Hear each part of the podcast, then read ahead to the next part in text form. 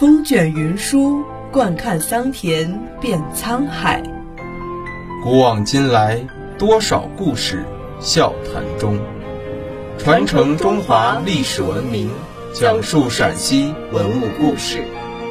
听众朋友们，大家好，这里是陕西文物之声，欢迎收听今天的栏目《文物的传奇身世》。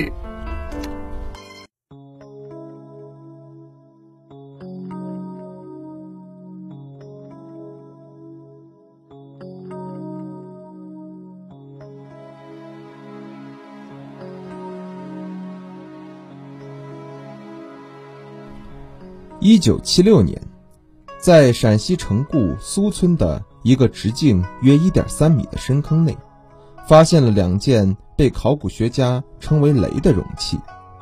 在这两件雷内及周围，出土了距今三千多年前的铜戈、人面具、兽面具和各式铜炮四百余件。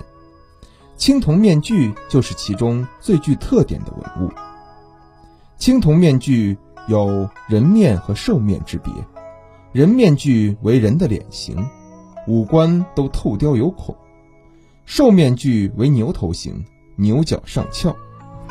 对于面具的用途，学者们还在寻找着答案，但民间却早有神奇的说法：祭祀时佩戴之可以与神对话，死后佩戴灵魂能够升天，娱乐时佩戴可以忘我。时至今天，一些地区和民族还有佩戴面具的习俗。不同的是，如今的面具种类更丰富，材质更轻便。这类青铜面具其他地方很少见，但在陕西城固虚水河两岸却时有发现。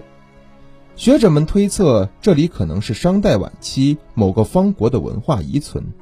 而面具则可看作是这个方国民俗风情的一种反应。